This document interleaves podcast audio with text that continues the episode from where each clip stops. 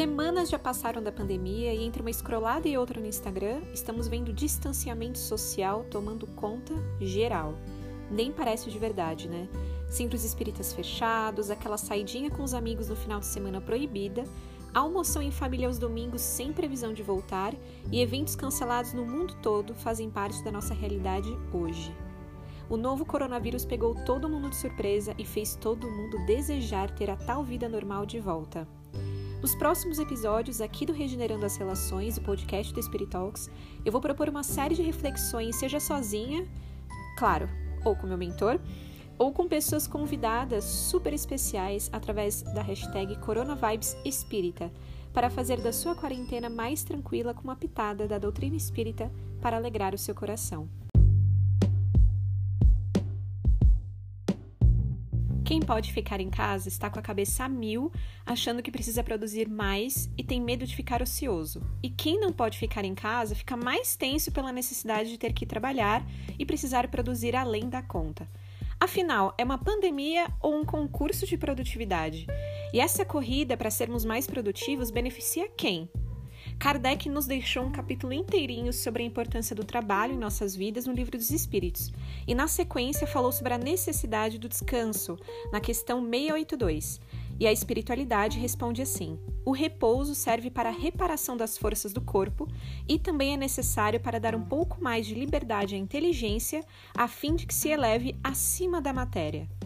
Hoje não estamos trabalhando em home office, estamos em distanciamento social obrigatório.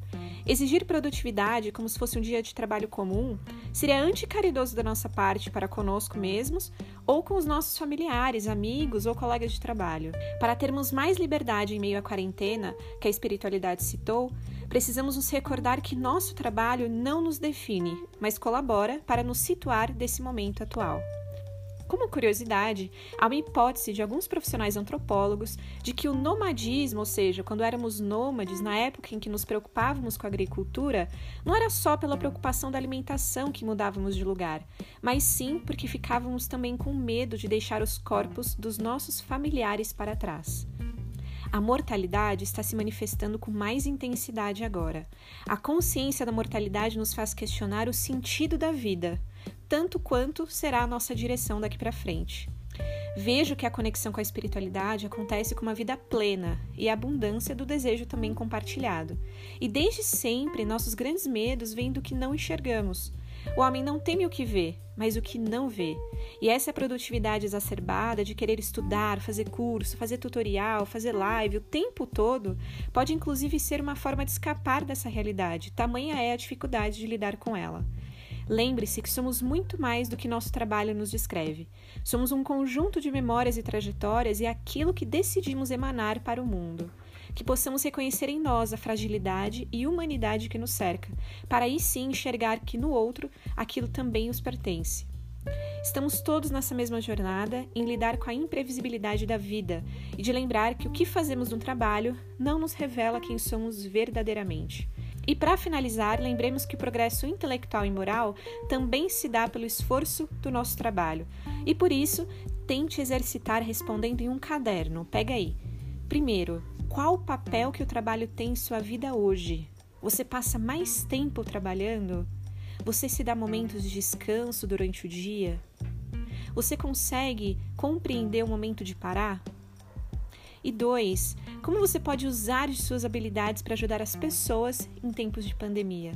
Tenho certeza que, assim como Jesus disse para nós que vós sois deuses e deusas, você tem muita habilidade para oferecer para o mundo.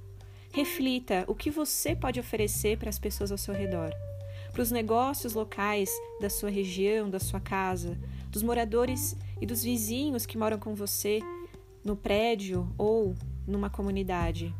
Enfim, questione-se.